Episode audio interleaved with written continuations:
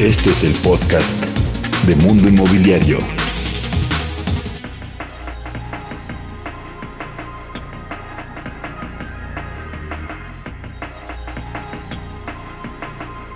Amigas y amigos, me da mucho gusto saludarles a este y dar la bienvenida a este primer podcast, a esta primera transmisión de este nuevo programa Vive de las Rentas, el podcast, así lo llamamos, aunque obviamente se transmite por diversos medios, plataformas, radio, eh, obviamente redes sociales en vivo. Y bueno, la verdad es que para mí es un honor, un honor estar conduciendo eh, o ser el primero que hable en este primer programa eh, de Vive de las Rentas, el podcast, así lo denominamos. Y es un honor porque, bueno, pues estarán mayormente conduciendo ese programa mis socios Pablo Mateos, a quienes, ustedes a quienes ustedes conocen, el maestro de las rentas, Eduardo Aguilera, el maestro de las rentas dos, y bueno, o, más bien uno y dos, eh, ah, la verdad es de que el orden de los factores no altera el producto, socios, y me encanta poder darles la bienvenida a este programa, a este podcast de las rentas que estamos creando con el ánimo de poder compartirles cómo vivir de las rentas, porque eh, me gustaría que en este primer programa, socios, que por supuesto es educativo y tendremos aquí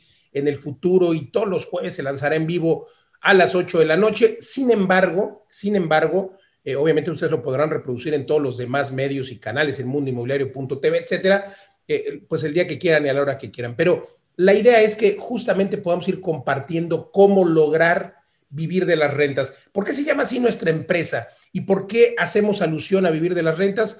Porque bueno, esto surgió eh, como una idea de los tres mosqueteros de las rentas, como nos autollamamos, Pablo Eduardo y su servidor, con eh, la idea justamente de vivir de las rentas, con la idea de poder eh, tener eh, pues esta libertad financiera y luego decidimos abrirlo al público porque nos dimos cuenta que hay una oportunidad tremenda por la coyuntura que vive México en este 2021.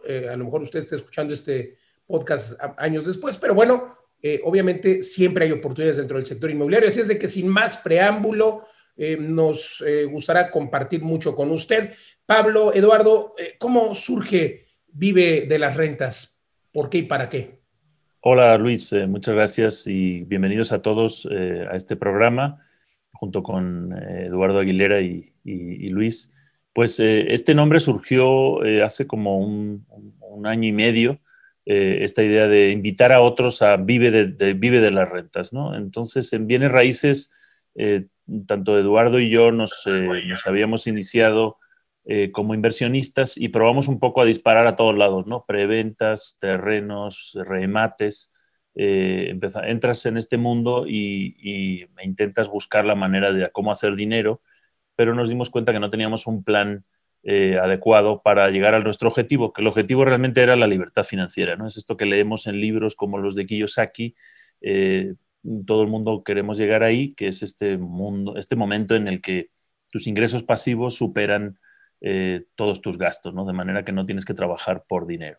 Entonces, para llegar ahí hay muchos caminos y, eh, nos dimos cuenta que no está tan claro y la velocidad a, la que puedes llegar ahí, pues depende obviamente del punto de partida, pero sobre todo de qué camino y qué estrategias de combinación de ganancia de capital con eh, estrategias de flujo estrategia más patrimonial. Ya iremos hablando en este programa de estos conceptos. Eh, entonces, em, si el objetivo es vivir de las rentas, pues hay ciertos caminos que van a funcionar más fácilmente y que otros. Y, eh, es una combinación de, riesgo y de seguridad que, que, debemos tomar. Entonces, em, una vez que, Eduardo y yo, porque fuimos los que empezamos primero con esto, eh, encontramos que había cierto camino y nos pusimos a caminar eh, en esa dirección en México y con las hipotecas y con la situación de México, eh, nos dimos cuenta que tenía mucho valor ese camino que habíamos encontrado y queríamos abrirlo a otros, enseñarles a otros a caminar por esa misma ruta. Y por eso creamos Vive de las Rentas como una comunidad de aprendizaje y poco a poco fuimos creando edificios de alta rentabilidad que, inicialmente eran solo nuestros o, con algún tipo de deuda eh, y después para seguir creciendo pues lo abrimos a otros inversionistas en, copropiedad, digamos, a través de, unos mecanismos que ya iremos contando. Entonces es un poquito a grandes rasgos el recorrido de, de Vive de las Rentas, Eduardo. Pues sí, eh, soy Eduardo Aguilera, me da mucho gusto poder estar con, con ustedes y que nos den la oportunidad de, de, irles platicando, ¿no? Espero que la información que les podamos traer en el, en el podcast de Vive la Renta sea información que aporte valor, ¿no? Y que no solo, no solo es de inversiones inmobiliarias, yo creo que mucho es de mindset, ¿no? Mucho es cómo en nuestra propia experiencia fuimos cambiando esa forma de pensar, eh, en, en, donde empezamos, pues como todo el mundo, ¿no? Pensando, bueno, pues bienes raíces es algo que me gustaría hacer alguna vez en, mi vida, ¿no? He oído esas grandes fortunas, esos grandes millonarios que viven de sus rentas, ¿no? Y cuando yo oía ese nombre, pues me imaginaba el señor de 80 años con propiedades en las lomas, en las playas y en Europa, por todos lados, sentado en un escritorio, este, pues nada más recibiendo sus, sus rentas de alguna forma, ¿no? Y decía, bueno, pues seguramente es gente millonaria, ¿no? Que salió de familias que tenían mucho dinero, que, que ha sido un, proceso patrimonial familiar y que evidentemente viven de sus rentas. Qué rico, ¿no? Debe ser riquísimo vivir de tus rentas, pero lo veía como algo, algo muy, muy lejano. Entonces, lo interesante es cómo realmente te vas preparando, te vas metiendo a este mundo y te das cuenta que no es complicado llegar a eso, es solo una cuestión de tener objetivos, de tener planes de acción, comprometerte con ellos e ir avanzando hacia un camino de tu libertad financiera. Entonces, yo lo que espero de, de este espacio es que podamos ir aprendiendo todos juntos, no, no, no existe una sola fórmula mágica, creo que hay muchos caminos y hay mucha gente que está haciendo grandes cosas y nos puede ir compartiendo. Entonces, ojalá nosotros podamos aportarles valor desde nuestra propia experiencia y, desde lo que hemos logrado, pero un poco el objetivo de este espacio también es traer a personas que vayan en diferentes niveles de este proceso de alcanzar la libertad financiera o grandes empresarios muy exitosos en bienes raíces que verdaderamente ya estén en otro nivel y ya no sea nada más un tema de vivir de sus rentas, sino hacia dónde eh, más pueden expandir esto, ¿no? Y hoy en la mañana pensaba un poco acerca del concepto de libertad financiera. Eh, ¿cómo, ¿Cómo se imaginan ustedes la libertad financiera? Probablemente para algunos es poder comprarse el auto que quieran o vivir en donde quieran o pasear o irse de viaje donde sea. Eh, en lo personal, eh, yo lo que veo es la oportunidad de, de no tener que preocuparte evidentemente el día a día y poder volverte más productivo, poder crecer, poder aportar más valor a, a este mundo. Eh, en estos días, eh, afortunadamente, tenemos muchos proyectos y muchas cosas de expansión y muchas cosas que tomar en cuenta. Y de pronto empiezo a las 6 de la mañana, ya son las 12, 1 de la mañana del día siguiente y digo, ah, ya, como que ya no quiero la libertad financiera, ¿no? Pero es eso, ¿no? Hay, hay personas que eh, entenderían que tener la libertad financiera significa estar como ese señor que imaginabas, ese señor que está en su escritorio o, ¿por qué no?, eh, pues en short y chanclas, recibiendo solo las rentas. Pero no es así. Hay que seguir trabajando, hay que seguir buscando siempre, porque incluso cuando tienes un montón de inmuebles que se rentan y que recibes rentas, eh, como en nuestro caso, en Vive las Rentas, pues hay que estar verificando eh, los temas administrativos y obviamente seguir creciendo. Depende hasta qué monto o hasta qué momento tú crees que es bueno tener tu libertad financiera, porque la libertad financiera para muchas personas significará 20 mil, 50 mil, 100 mil pesos y por ahí los eh, eh, que describen la libertad financiera como tal, pues bueno, la describen como algo que permite o como el momento en el que te permite el monto de tus ingresos eh, pasivos, o sea, ese cash flow, te permite vivir, desayunar, comer, cenar, pagar tu vivienda, tus vacaciones, etcétera. Así que dependerá del estilo de cada quien y de las ganas de crecer de cada quien.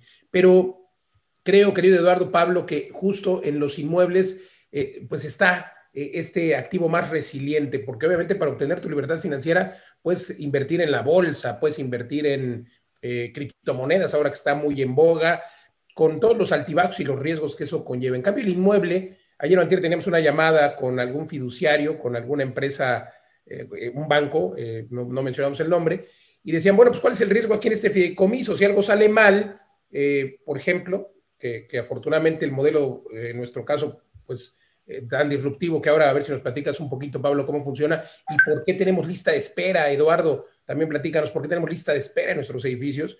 Pero, a ver, yo creo que eh, sin duda, eh, pues como bien decía este fiduciario, pues si algo pasa aquí en esta inversión, a todos los que están invirtiendo en este fideicomiso, pues lo más que puede pasar es que no pegue el negocio, que no se renten, que venga una super pandemia, que se caiga la economía, no se renta, pero bueno, ahí está el inmueble que vale, los ladrillos cuestan y regularmente siempre cuestan más, ¿correcto?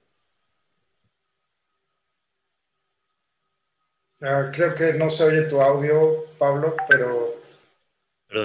¿Me oyen ahí? Sí, eh, los inmuebles, Luis, eh, son fantásticos. No, solamente se revalorizan con la plusvalía, digamos, de la oferta y la demanda o cómo sube una zona, sino em, por, el, por el, propio material, ¿no? En el último año el acero ha subido mucho de precio, otros materiales, es una inversión incluso en, en material, además de que obviamente te produce rentas. Con este punto que mencionaste de los negocios, a mí me gustaría ir un poquito para atrás en nuestro recorrido personal. Como decía Eduardo, en este podcast les, eh, les eh, entrevistaremos a muchas personas que han, que han trabajado en este camino de vivir de las rentas, pero en primer lugar vamos a empezar contándoles eh, experiencias nuestras de, los tres socios y a mí me gustaría recapacitar un poco hace como tres años, que fue cuando yo empecé a, dar los pasos ya más en firme hacia este camino de la libertad financiera, pues empecé a leer y a, ver un poquito. Yo tenía un pequeño negocio de software eh, que por ahí tenía algunas ventas, pero no, eh, no, despegaba mucho. Em, y, después también empecé a ver como en otras inversiones, como dice Luis, de negocios, ¿no? Entonces empiezas a hacer números por ejemplo, el software es muy redituable porque, digamos, es una inversión en tiempo y en conocimiento y de repente tienes ingresos eh, donde no hay algo material que hayas tenido que producir. Pero es tan volátil y es el mundo de las startups tecnológicas es, es muy complicado, ¿no? Entonces, eso es un ejemplo. Otro ejemplo, de repente, hace tres años, un amigo me, me habló de eh, un negocio que tenía de lavandería, una pequeña lavandería. Hicimos unos números y me di cuenta que le estaba produciendo un una rentabilidad de 60, 70% anual. Y dije, esto está fantástico. Pues al lado de, las rentas en bienes raíces, que me dan un 5, un 8%, eh, este tipo de negocios, pues debería dedicarme a eso. Y yo digo, hoy en día me, alegro de no haber metido en este tema. Estuve ahí eh, negociando una franquicia de lavanderías, por ejemplo. Entonces, eh, es un negocio que va y viene, que tiene muy, volátil, ¿no? que sí puede tener ese flujo durante un par de años, pero eh, depende de un montón de factores que tú no controlas. Entonces, em, el mundo de las inversiones inmobiliarias también puedes hacer inversiones del 100, 300% en, en estrategias de ganancia de capital, pero incluso en, en, las estrategias de patrimoniales, las de rentas, que son hacia las que vamos nosotros, nuestra idea es generar un capital que colocamos en una estrategia patrimonial que genera renta. Entonces, eh, nuestros edificios dan entre del 9 y el 15%, tenemos alguno incluso que a nivel personal nos ha generado el 18, el 23% de rendimiento anual neto. Eh, pero lo interesante de esto es que es año con año. O sea, no solo eso, sino mes, mes con mes te va cayendo la renta y una vez que tienes los contratos y que tienes en marcha el edificio es muy fácil de administrar y de prever frente a otros negocios donde tienes que estar lidiando con clientes, con empleados, con miles de variables eh, entonces yo creo que eso es otra de las eh, ventajas que tiene el mundo inmobiliario, eh, además de, todas las otras que ya hemos ido mencionando. Em, sí, además. Pues, sí, Pablo. yo, yo quería contar que, que cuando haces un, un emprendimiento, ¿no? que, que hablas de startups y esto, eh, tiene mucho que ver cómo puedas leer las tendencias del mercado, cómo puedas entender la problemática de, tus posibles clientes y, a partir de eso generar una oportunidad. yo creo que un poco lo que hemos hecho en Vive las Rentas es justo eso, es una startup, pero que está basado en inmuebles. Es una startup que genera valor a muchas de las partes, o a muchos de los usuarios de este modelo de negocio, que parte de, de una comunidad, de una generación de los chavos, como dice Luis, de, nuestra generación, no tanto, más bien para abajo, eh, que crecieron con una mentalidad diferente a nosotros, ¿no? Ya, ya no su, su enfoque en la vida eh, es eh, tener una casa, tener un coche, casarse y establecerse y tener un trabajo seguro del cual van a seguir creciendo en la compañía hasta retirarse. Es más, en generaciones pasadas, el poder estudiar determinadas carreras te aseguraban una vida eh, digna y acomodada. Eh, y entonces, pues ya todos los papás educaban a sus hijos para llevar ese mismo caminito, ¿no? La escuela, la universidad, un buen trabajo, un desarrollo de la empresa y tu retiro. Y en el Inter, el tema de tener tu casa, tu carro y si te iba muy bien, tener tu casa de campo también, ¿no? Eso fue cambiando mucho, fue cambiando mucho conforme fue creciendo la población, conforme eh, el mercado fue cambiando y donde ya las, eh, el estudiar determinada carrera universitaria, de pronto eh, el, estar en determinado trabajo o el retirarte ya no significaba nada, ya no te aseguraba nada la vida. Y empezó a haber pues una gran problemática social, pero esta generación, la generación de los millennials, empieza a entender que hay cosas que son más relevantes que las cosas materiales, empiezan a buscar temas de experiencias, temas de movilidad, temas de libertad. Y entonces se empieza a cambiar todo, ¿no? Surgen conceptos como el coworking, como el co-living, ¿no? Donde las personas ya no estaban buscando, y, y no solo ya no estaban buscando, ya no había posibilidad en las grandes ciudades los precios de los inmuebles, tanto compra, no, la compra era impensable, pero incluso la renta, eh, pues ya era inmanejable. Entonces se empiezan a unir, a hacer comunidades que además eh, generan una convivencia y unos lazos muy fuertes en donde se van ayudando a, ir eh, evolucionando en estos procesos. Entonces, cuando nosotros empezamos a leer eso, o sea, a leer en nuestro entorno, a entenderlo por nosotros mismos, a entenderlo con nuestros propios hijos, eh, nos damos cuenta que hay una gran necesidad y cuando tú logras aportar valor y resolver esa necesidad, pues por supuesto vuelves una gran oportunidad de negocio. Entonces empezamos a trabajar y explorar esos temas de co-living, hacer como pequeños espacios con todos los temas tecnológicos, con un diseño inmobiliario, un espacio donde pudieras vivir de manera muy confortable, pero sin ataduras, donde tenías todo resuelto, ¿no? Imagínate, llegas a un DEPA, a un mini DEPA, es un espacio reducido, pero tienes tu propia cocineta, tu propio baño, tu closet, tu escritorio, internet de banda ancha, agua caliente, todo lo que necesitas y luego además tienes espacios comunes, espacios de coworking, eh, un, un, asador donde puedes convivir, un gimnasio. Empiezas a tener una serie de cosas que se vuelven mucho más deseables que tener una casa para ti solo, ¿no? Que además te va a costar 10 veces más.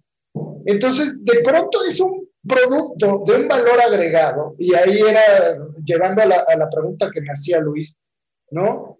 Actualmente esos espacios que hemos diseñado tienen lista de espera, ¿no? Incluso mientras los estamos desarrollando, tenemos lista de espera que gente quiere que en cuanto se termine la obra o cuando se termine la construcción, quieren ocuparlos. Es más, tenemos en algunas ciudades, no tenemos en todas, hay gente que por redes sociales nos dicen, oigan, y aquí en mi ciudad, ¿cuándo van a tener un espacio? Oigan, yo quiero buscar en tal lado.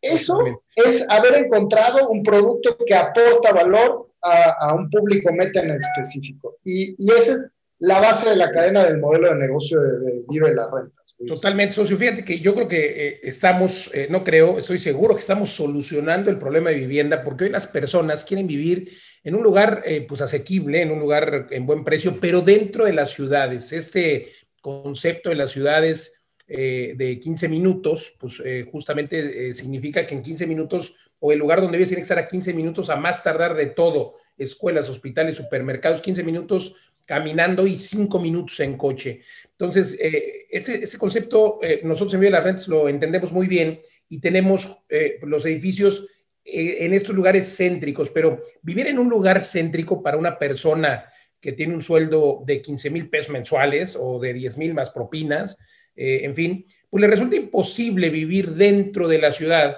porque eso es lo que vale la renta de un departamento promedio, ¿no? En Puebla, en Guadalajara vale un departamento de una, incluso una recámara, dos recámaras, pues puede costar eso, 15 mil, 20 mil, 30 mil, y es aquí donde surgen, eh, pues, esta, la figura de estos denominados roomies, ¿no? Estos roomies que, eh, pues, están muy en boga también, incluso hay aplicaciones que son hoy, pues, no sé si exitosas o no, pero que sí son populares y que eh, ayudan a encontrar ese roomie, ¿no? Pero el problema es que una persona renta, una persona renta y luego comparte con otras dos el DEPA y tienen esas mismas áreas comunes, pero al final terminan compartiendo el baño, por ejemplo, ¿no? Terminan compartiendo la cocina. Entonces nosotros solucionamos, y, e insisto en que solucionamos el problema de la vivienda, porque eh, pues tenemos un Smart DEPA de 15 metros, 20 metros cuadrados, claro, tenemos otros de 55 como los de Tulum, 58, pero eh, pues la gran ventaja es que por una fracción del precio, hablemos de los eh, de la mayoría de los edificios que cuestan 5 mil pesos, 6 mil pesos, la renta mensual, pero con todo incluido, el agua, la luz, el wifi, pero con tu baño dentro, con el mobiliario que es muy innovador, como bien lo decía Eduardo, un mobiliario que eh, pues está diseñado para convivir en estos 15, en estos 20 metros cuadrados. Y bueno, pues esto hace que las personas quieran vivir ahí, no solamente los millennials, sino ejecutivos, el divorciado, la divorciada, o parejas, tenemos parejas que hoy viven dentro de las ciudades porque no quieren eh, hacer ese traslado de una hora en la mañana y una hora en la tarde, prefieren quedarse eh, pues a disfrutar o a trabajar un poco más, gente que trabaja 12 horas. La verdad es de que creo que es, es una forma de solucionar la vivienda y yo le llamo también una forma de solucionar la, vivienda de manera digna, porque conocemos ese concepto desde hace mucho, ¿no? Las vecindades son, creo que, eh, pues el antecedente más cercano que tenemos a los smart depas que creamos en Vive de las Rentas y estas vecindades, pues bueno, funcionan más o menos igual, ¿no? El cuarto, pero el cuarto mal hecho, el cuarto, eh, pues sin esta tecnología híbrida, sin el Wi-Fi, sin su baño adentro, digno otra vez, a eso me refiero. Todavía existen muchas en muchas zonas eh, y valen eso, tres mil, cuatro mil pesos, pero sin baño adentro, con un baño que tienes que compartir, haga frío, afuera haga frío, no haga frío. Entonces, a ver, no quiero comparar nuestros Smart Depas con una vecindad porque no tienen nada que ver.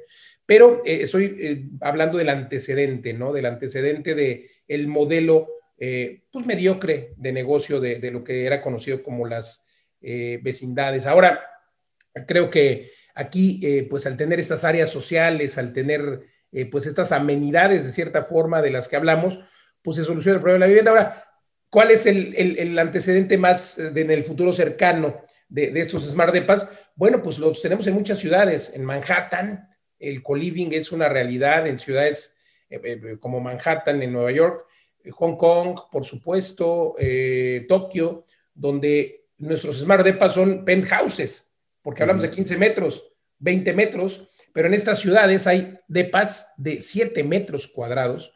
Literal, pues en Tokio surgieron las cápsulas que pues hoy están incluso ya aquí en el aeropuerto de la Ciudad de México, ¿no? Conocemos estas cápsulas eh, y en algunos otros lugares en donde literal pues entras a dormir y ya, pero claro, eh, no, no da el espacio. Entonces yo creo que nosotros hemos logrado tener un producto único en un país eh, que lo requiere, como, como insisto es México, porque también la vivienda ha cambiado con la pandemia, ¿no? Antes nada más se buscaba un lugar para dormir, pues la gente justo decía, yo llego a una casa, y, pues llego, no, me importa si tiene un escritorio, no me importa si tiene agua caliente, eh, no me importa si tiene buen wifi, porque yo llego a dormir, salgo a las 7 de la mañana, me voy a trabajar, regreso eh, a las 10 de la noche porque me fui con mis cuates a cenar, etcétera. Y ahora no, ahora pasas con esta nueva realidad y sobre todo con el confinamiento, las personas empezamos a pasar mucho tiempo en las casas, ¿no? Mucho tiempo en los espacios. Y en los Smart Depas, pues, eh, pues obviamente se tiene todo lo que se necesita para vivir. Cocina, estufa, en fin. Entonces, creo que nos adelantamos, eh, socios, a, una, a un futuro, eh, que, a un futuro de la vivienda. Y hoy se está solucionando, insisto, a través de esta figura. Y es que hay gente que nos ha dicho, ¿no? Oye, pues te están locos, yo no viviré en 15 metros, yo no viviré en 20 metros está bien, es muy respetable quien esté acostumbrado a vivir en, palacios, en, mansiones, pero siendo muy objetivos, la realidad es de que eh, es mucho mejor vivir cerca de las ciudades, eh, en donde puedes salir a un parque caminando, donde puedes salir estos 15 minutos de los que hablábamos todo caminando o 5 minutos en coche. Eh, y bueno, pues lograr tener esta libertad de, de no tener que padecer todos los días y hacer un recorrido de tres horas. Yo les hablaba de una hora, pero hay gente que hace recorridos de tres horas. Entonces, bueno, pues así es como creo que lo solucionamos, socios. Mira, Luis, ahora que mencionaste esto de estas ciudades, yo viví ocho años en Londres y ahí agarré algunas de estas ideas de los espacios pequeños. La gente rentaba una habitación, eh, digo, hace ya unos años, por lo que rentas un departamento, digamos, en México, ¿no? Pero eh, por el transporte público y por la cercanía a todos estos lugares, lo que valoras es la, ubicación, obviamente. Y eh, me gustaría resumir, eh, si, si, me permiten, en 10 puntos que yo veo como las ventajas de, de este tipo de rentas intensivas, de, espacios pequeños de mar depas para los huéspedes. Digo, ya más adelante hablaremos de para los inversionistas como nosotros. Pero realmente, como dice Eduardo, hemos encontrado un nicho que está desatendido. Eh, por este tema de centralidad que mencionó eh, Luis y por otras cuestiones que tú mencionaste, Luis, en cuanto a qué alternativas tienen con los roomies de ponerse de acuerdo, etcétera. Entonces, eh, yo veo 10 ventajas mm, básicas, digamos, resumidas en estos puntos. Por lo menos. Por un, lado es la, la, renta, obviamente, es un precio más asequible que la renta tradicional. Tú mencionabas este tema de las vecindades que solamente le pegan ahí al tema del precio. Pero es que en, este caso a veces hay gente que está dispuesta a pagar incluso más de lo que le costaría un mini departamento por los siguientes, eh, las siguientes ventajas. Eh, no tener que comprometerse a un plazo mínimo de renta de un año, ¿no? que es lo que tienes en, los eh, contratos de, arrendamiento tradicional. Aquí los contratos son de un mes, de tres meses, entonces esa, esa, esa flexibilidad em, encaja muy bien con los millennials porque eh, quieren tener esa flexibilidad de moverse, de no saber bien qué, van a hacer con su vida o si tienen un trabajo freelance, etcétera, pues pueden estar hoy en una ciudad y mañana en otra o en otro lugar. Eh, no tienes que amueblar, obviamente el, espacio ya está totalmente amueblado. No tienes que, la cuarta, no preocuparse por dar de alta ni pagar mensualmente los servicios. Esto nos parece a nosotros a lo mejor como algo fácil, pero para, la gente, eh, para, para, la gente joven y que, digamos, no ha tenido que, que comprar y rentar una casa, eh, pues tener que dar de alta la luz, el agua, el internet y comprometerse a pagarlo a tiempo y todo, es una preocupación más que aquí se desentienden totalmente de ellos. Tú llegas, te vas 15 días eh, y cuando vuelves tienes agua caliente y, e internet funcionando, como en un hotel. Eh, esa sería la cuarta ventaja. La quinta es que no tienes que adecuar la vivienda, ya no estamos hablando de muebles, sino en muchas rentas tradicionales eh, te toca pintar, poner cortinas, decorar, que si arreglar el boiler, poner estufa, instalaciones, o sea, es, un, es una, eh, una adecuación de la vivienda que al final hace que cuanto más le metas tú a la vivienda, pues más tiempo tienes que estar ahí y más compromiso de, a largo plazo eh, tienes con el propietario. Esa sería la quinta ventaja. La sexta es que el trámite de contratación es muy fácil. No, no, no, no tienes que poner un aval, un avalista que tenga propiedades en el Estado, dos meses de depósito, todos estos eh, contratos y referencias que se hacen en la renta tradicional, entonces es muy fácil de entrar y salir. Eh, eh, la séptima sería que no tienes que buscar otros roomies por tu cuenta para ponerlos de acuerdo y al final alguien que alguien esté al, al, cargo del contrato y la responsabilidad de pagar la renta a final de mes, que eso es un problema. Aquí tú pagas tus, cuatro mil pesos o lo que te toque y independientemente de que el resto de la casa esté vacía, ese no es tu problema. Entonces, esta individualización de las responsabilidades que les gusta a este demográfico. Esa sería la séptima. La octava es que disfrutas de las amenidades ya existentes desde el día uno. No tienes que crear tú un concepto, sino que ya tú lo ves y me gusta esta casa porque aquí es gente que le gusta la música o, los gamers o las mascotas, digamos, ya hay un estilo y ese ambiente, eh, si tú le entras, ya está creado. Em, y está, la novena sería, está todo incluido en un precio cerrado, sin sorpresas y sin preocupaciones, eh, donde mm, da igual que haya más consumo de luz o, que suba alguno de los factores, tú ya sabes que vas a dedicar a tu renta de tu espacio para vivir esos es 3.500 o lo que te cueste, ¿no? 4.000 eh, el mes. Esa certidumbre es fundamental para estas personas que tienen un ingreso ajustado y entonces eh, no tener sorpresas, ¿no? De que un mes tienes que poner eh, para el, no sé, para el predial o para una factura más alta que llegó de alguna cosa o, algún, o se rompió una chapa de estas que tiene que pagar el inquilino normalmente.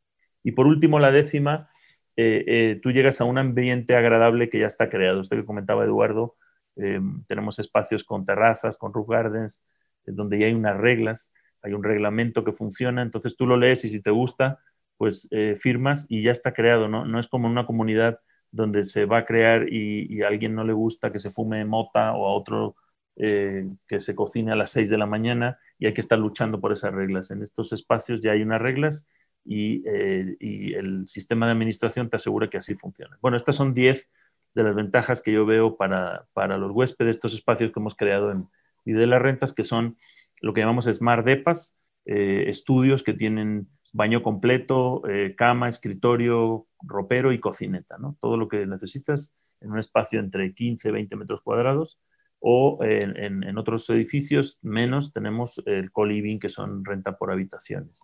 Eh, esos son los dos tipos de espacios y estamos creciendo mucho en el lado de los Smart Depas.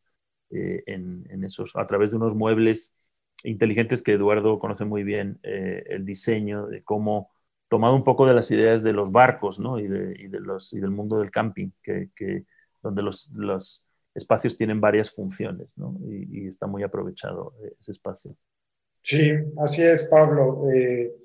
pues creo que todo lo que vamos construyendo en la vida es, es una recopilación de, entre experiencias y, conocimientos varios, porque todo este proceso lo hemos ido creando de manera colaborativa. Hay, mucha gente que ha contribuido con ideas, con diseños. Pero ahorita que hablas del barco, eh, recordaba, eh, de, de, niño viví un tiempo en Barcelona y eh, yo vivía con mis abuelos y y pues mis abuelos, pues no, digamos, estaban ahí por, por, ciertas condicionantes en la vida, pero no es que tuvieran una fluidez económica. Entonces, pues para lo que alcanzaba, eh, era un, un mini depa que medía literal 10 metros cuadrados, pero era muy bonito, o sea, yo como niño lo veía hermoso porque las ventanas justo eran como, como las ventanas de un banco. Ojo de güey. La cama era el mismo lugar que se transformaba en el comedor. Eh, o sea, todo era así como un juego, era como estar dentro de una casa de Lego, ¿no? Y era muy divertido. Eh, y, es muy chistoso como la mente, porque me llevó a, a más atrás todavía. Cuando yo tenía alrededor de seis años, eh, mis, abuelos, mis abuelos eran de Guatemala. Bueno, yo de hecho nací en Guatemala. Y entonces, eh, pues también por cuestiones políticas y demás, tuvieron que, que, venir una temporada a México al principio. Y obviamente no había las condiciones económicas. Me llevó a un espacio, porque vivíamos en un cuarto que no había espacio para poner mi cama, entonces había, yo dormía en un catre. Entonces, cuando poníamos el catre al pie de la cama, ya no se podría abrir la puerta. Entonces, en la noche, pues estaba todo cerrado, pero me tenían que levantar a mí si es que se me estaba salir. Y es muy chistoso porque, bueno, es como, o sea, me, me, me trae esas rememoranzas. Me acuerdo incluso que pues, no había cocineta en el cuarto. Teníamos una, una cafetera de mi abuela muy recursiva, cocinaba los huevos estrellados en el plato de la, de la cafetera. Eh, eh, el punto es, a lo mejor son como mis, mis recuerdos más eh, primigenios de un Smart Depa, ¿no? Y luego ya, obviamente lo de Barcelona era bastante más elaborado, pero, pero como decía Luis, o sea, finalmente la gente se ha ido adaptando para poder vivir ese departamento o ese cuarto donde vivimos era en la del Valle. Seguramente no era tan caro como ahora en Ciudad de México, pero seguramente caro. Y Barcelona seguramente no era tan cara como es ahora, pero seguramente era también caro. Entonces, pues también a tus condiciones te vas adaptando a estos espacios pequeños, pero evidentemente la experiencia de vida en, un cuarto donde tienes que poner, eh, si pones la cama ya no abre la puerta, ¿no? Y donde tienes que cocinar en una cafetera, a un espacio que a lo mejor tiene las mismas dimensiones, pero está diseñado para que los espacios sean modulares e intercambiables, pues la experiencia sí es infinitamente diferente. Y un poco nuestros smart depas son esos, ¿no? O sea, el tener camas donde de pronto de ahí sale el escritorio, pones tu silla, pero si necesitas un espacio, vuelves a guardar el escritorio y tienes un espacio para, para tener un sillón y estar charlando con un amigo, ¿no? Y, y luego, pues, encuentras espacios de, de closet, tener tu cocineta con parrilla de inducción, microondas, eh, un, un, refri adecuado. No, ya, o sea, la verdad es que ya el nivel de confort que podemos ofrecer en estos espacios es excelente, ¿no? En donde además ofrecemos lo principal que quieren eh, estas generaciones o nuestros usuarios, ¿no? por ahí hablaba, eh, ¿quién, ¿quién, se había hecho una entrevista con millennials? Ah, ya me acordé de una plática que oía de, Carlos Muñoz, ¿no? Donde se había hecho una entrevista con los millennials en donde preguntaban eh, en espacios públicos qué creían ellos que era eh, más importante, si tener internet o tener baños, ¿no? Y la gran mayoría, por supuesto, había votado por, por el tema de internet. Y es muy chistoso porque siempre el primer minuto que falla el internet, ahí sí se arma una revolución pero que hay hubo algún problema con agua caliente o eso, ay, pueden pasar días, la gente está tranquila, pero el Internet es, es un tema básico y, y ligado con Internet hemos ido desarrollando tecnología que hace que estos espacios se vuelvan mucho, tanto más rentables como, como más cómodos para los usuarios. La implementación de, chapas electrónicas, que puedes controlar como si fuera eh, pues un carro, ¿no? Eh, entras con, radiofrecuencia, pero al mismo tiempo las chapas son un cerebro, es, un microcontrolador que se puede conectar a las cámaras, que se puede conectar a sensores de humo. Entonces empezamos a hacer espacios que son más seguros y que también de manera automática regulan las reglas del juego y las reglas de los espacios lo cual te evita muchísimos, muchísimos problemas. Entonces, ha sido bien interesante. Tú sabes, Pablo, que a mí me gusta estar innovando, entonces cada desarrollo le metemos nuevas cosas, pero creo que sí hemos creado estos espacios muy confortables para, para nuestro público. No, y al final es una... Eh, es un trade-off, ¿no? O sea, un balance entre eh, pues un espacio que te dé centralidad, y em, aunque sea pequeño, sea muy funcional. Y esto que las viviendas todavía están pensadas como para viviendas tradicionales de cinco o seis personas, ¿no? De hecho, las reglas incluso en, en urbanismo están pensadas para este tipo de viviendas grandes, no este tipo de viviendas unipersonales, donde obviamente si la persona está en la ducha o en el excusado, pues no puede estar en la cocina a la vez. O sea, tú, por eso podemos mover espacios que no sean unifuncionales. Eh, yo, por ejemplo, como, eh, como, ven, vengo de España, cuando, cuando empecé a vivir en México, pues me parecía un despilfarro todo el espacio que había, ¿no? En general, eh, Eduardo sabe que tengo una obsesión con ciertos espacios como los lavaderos o, o los pasillos así de las áreas de servicio, las azoteas. Que Pero otro, otro espacio, por ejemplo, que me parece un despilfarro son los vestidores, ¿no? Estos, claro que si, te, si tú ahí ves tu ropa toda a la vista sin abrir puertas, y te la pruebas y tienes todo ese espacio, pero si te das cuenta es un espacio que está hecho para usarse cinco minutos al día. O sea, hay casas donde hay un vestidor de 5 por 3 metros, 15 metros cuadrados, y solo se usa cinco minutos al día, el rato que te vas a vestir, y ya el resto del día está ahí parado ese espacio. Entonces nosotros tenemos un ropero que se saca, ahora que decías lo de la cama cuando eras de niño, son temas de hábitos, ¿no? O sea, si tú tienes hábitos de hacer la cama y cerrarla, eh, igual que recoges tu plato, pues eh, puedes usar ese espacio para otra cosa durante el día, ¿no? Entonces, eh, a base de esta innovación que hemos hecho con el mobiliario, podemos darle a una persona o a una pareja un espacio muy digno que esté, en el caso, por ejemplo, de Guadalajara, en la colonia americana, en la Ciudad de México, cerca de, Polanco y de otras zonas donde tenemos nuestras ubicaciones, eh, eh, gracias a que son eh, unos espacios pequeños, muy bien aprovechados y a unos precios muy, asequibles. ¿no? Eso sería un poco cerrando el lado del, huésped, porque otro día hablaremos del lado del inversionista para el tema de vivir las rentas con este tipo de espacios y sobre todo cómo podrían o cómo podrán eh, eh, cambiar la forma en la que perciben los inmuebles, la forma en la que perciben el negocio de los inmuebles, incluso la casa donde vives puede ser una, casa que te está quitando dinero, entonces es un pasivo. Y tienen, y aquí nos encargaremos en esta serie de podcast con mucho gusto, eh, claro, y de estos en vivo, a través de nuestras redes sociales y otras plataformas donde nos escuchan ahora, plataformas digitales y demás.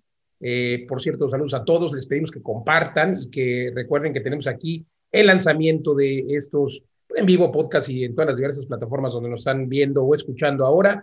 Todos los jueves, uno nuevo en punto de las 8 de la noche y por supuesto haremos eh, los jueves a las 8 de la noche transmitiendo eh, en vivo. Eh, este, pues así lo denominamos, se llama Vive las Rentas el podcast, con el ánimo, con el ánimo de poder compartir y de que ustedes logren pues obtener su libertad financiera a través de vivir de las rentas como ya lo hacen muchos de nuestros inversionistas, como ya lo hacemos nosotros y con el objetivo también de que puedan encontrar eh, pues esos inmuebles muertos, esos inmuebles en desuso, eh, pues puedan revivirlos, reformarlos, remodelarlos y a través eh, de ello pues tener rentabilidades extraordinarias. Hoy, nada más déjenme darles un dato, la media en México de rentabilidad por un inmueble, la media es del 5% anual, es decir, si un inmueble te costó un millón de pesos, te deja 50 mil anuales de renta, más o menos 4 mil mensuales, pero lo irónico de esto es que hay gente que me dice, oye, yo vivo de las rentas y pues me muero de risa y lo digo con respeto porque el 5% pues no es vivir de las rentas y si eso le quitamos el 2%,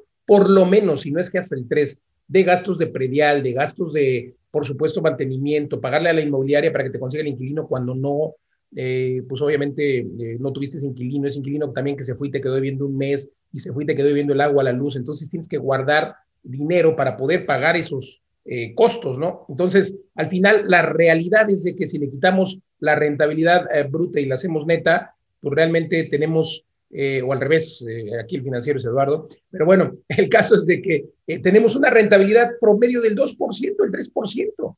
Si eso te está dejando tu inmueble hoy, pues yo te diría, no estás viviendo de las rentas, a menos que te esté dejando una muy buena plusvalía, mejor vendes inmueble, te está quitando dinero te deja más tenerlo en otro lado, en el mismo banco, que claro, no con eso estoy diciendo que sea negocio tener tu dinero en el banco, hay que tener mucho cuidado con eso. Hay que invertir en inmuebles, sí, pero no en cualquier lugar. Tenemos que entender que tiene que tener una rentabilidad muy buena, mínimo del 10%, 9%, 8% todavía camina, pero menos no.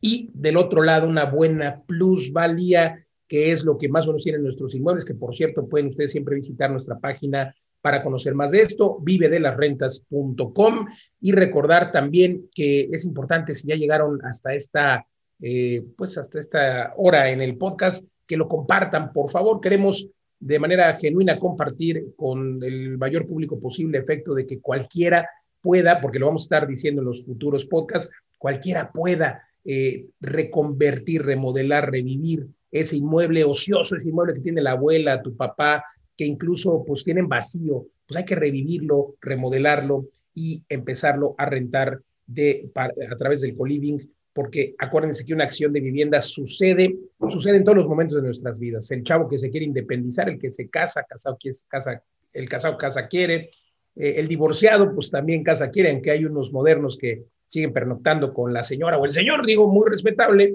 pero solucionamos siempre eh, pues este problema de la vivienda a través de estos espacios de coliving. Y aquí Pablo Eduardo nos van a compartir sus conocimientos en este podcast con el único ánimo de que tú puedas hacerlo. Historias de éxito vamos a traer en estos podcasts, escucha a los demás, de personas que además es real, antes rentaban 5 mil pesos una casa, además de interés social de un millón de pesos, que una casa de tres, perdón, cuatro recámaras, una ampliada, eh, ya antes rentaban esa casa en 5 mil pesos y les pagaban tarde, mal y nunca la renta. Nosotros lo que vimos en esa casa fue que ahora cada una de las habitaciones era una oportunidad de renta y luego la sala otra, incluso en la sala hasta dos, depende del tamaño, el comedor que nadie usa, hablando de los espacios ociosos, querido Pablo, hablabas de pues lo que nadie usa en las casas y bueno, hay estudios eh, en los que pues nadie usa el comedor, sobre todo en las casas que tienen eh, pues un espacio grande de comedor, la mayoría utiliza el puro desayunador o la barra de la cocina, en fin, pues el comedor, otra habitación y déjenme Sí, la propia cocina.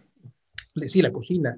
Y el patio, esa azotehuela, otra habitación, y no hablemos de la azotea, pero aquí hagamos cuentas, ya llevamos ocho habitaciones en promedio de cuatro mil pesos cada una, compartiendo baños, claro, y eso, pero cerca, muy cerca de la universidad. Es un caso real. Resulta ser que hablamos de 4 mil, 8 por 4. Hagan ustedes cuentas. No es nada comparable los 5 mil pesos contra los, no, no, no fueron 8, fueron 7, perdónenme. Sala, comedor, cuatro habitaciones y la sortehuela son 7. 7 por 4, entonces hagamos cuentas, son 28 contra 5. Estamos hablando de una rentabilidad de 23 mil pesos más. Esto es real. Esto es real, obviamente con agua, luz incluida, quítale otros dos, tres mil pesos haciendo cuentas rápido, pero esto es real, esto es lo que puedes hacer con tus inmuebles, por eso te invito a que nos sigas aquí eh, en, esta, eh, pues en esta sección, en este podcast que estamos con mucho gusto compartiendo contigo. También, quien quiera más, Eduardo, eh, información, tenemos un reto que planteamos en los principios de este 2021, el reto de 90 días, eh, reto de 90 días, y pues ve a la página www.vivelarrentas.com porque en esos 90 días te retamos, te retamos a que vivas de las rentas, a que hagas tu primer negocio, te vamos a llevar de la mano a buscar el inmueble, hacer la selección y luego a que hagas tu primer deal y sobre todo a que empieces a vivir de las rentas. Mis queridos socios, felicidades por este primer podcast. Enhorabuena a su iniciativa por compartir. Para mí es un honor. Estaremos aquí los tres siempre y con invitadazos también eventualmente. Conclusiones de un minuto cada quien. De mi parte, pues yo agradecer, recordar que eh, pues aquí estaremos todos los jueves en punto de las 8 de la noche, recordar la página www.vivedelasrentas.com, síganos eh, así como Vive de las Rentas y recuerden que hay que invertir siempre, siempre en ladrillos, pero no en cualquier lugar, en los edificios de Vive de las Rentas. Adelante, socios. Eh, gracias, Luis. Sí, pues nada más eh, darle la bienvenida a este podcast. Les traeremos eh, información de mucho valor, invitados y ejemplos prácticos. Este que comentó Luis, en nuestros sistemas de, mentoría hemos recibido gente que tiene propiedades de dos, tres habitaciones y las hemos convertido en espacios de ocho, ocho unidades rentables con esta multiplicación de rentabilidad de la que habló Luis. apúntense al reto de 90 días. Vive de las rentas en 90 días, comprarás tu primera propiedad o remodelarás una existente para ponerla a producir en, estas rentabilidades del 11-15%. Es el 20 y 21 de febrero, comenzamos y en vivedelarrentas.com barra academia pueden encontrar más información. Muchas gracias. Y si nos estás escuchando, perdón, eh, fuera de febrero de 2021, pues seguramente tendremos un reto, queremos tenerlo por lo menos todo el 2021 y los años venideros. Adelante. Sí, así es, Luis. Eh, agradecerles a todos por, escucharnos, por, dejarnos compartir Creo que estamos en un momento eh, complicado y, creo que todos tenemos que, compartir lo que sabemos para, el crecimiento común. Creo que uno de los objetivos de Vida de las Rentas es lograr que cada vez más personas cambien ese mindset, encuentren verdaderas oportunidades en su entorno y empiecen a vivir de las rentas o algún otro negocio creativo de, en el mundo inmobiliario en donde podemos ir compartiendo y podemos ir agregando valor entre todos. Entonces, creo que el principal objetivo de este podcast es poder dar herramientas para que tú empieces a dar caminos sólidos hacia tu libertad financiera y el reto Vive las Rentas en 90 días es un mecanismo que te va a permitir de la mano hacerlo, pero hay un montón de información, vamos a seguir compartiendo. Está en las redes, está en vivelarrentas.com, está en, Facebook, Instagram.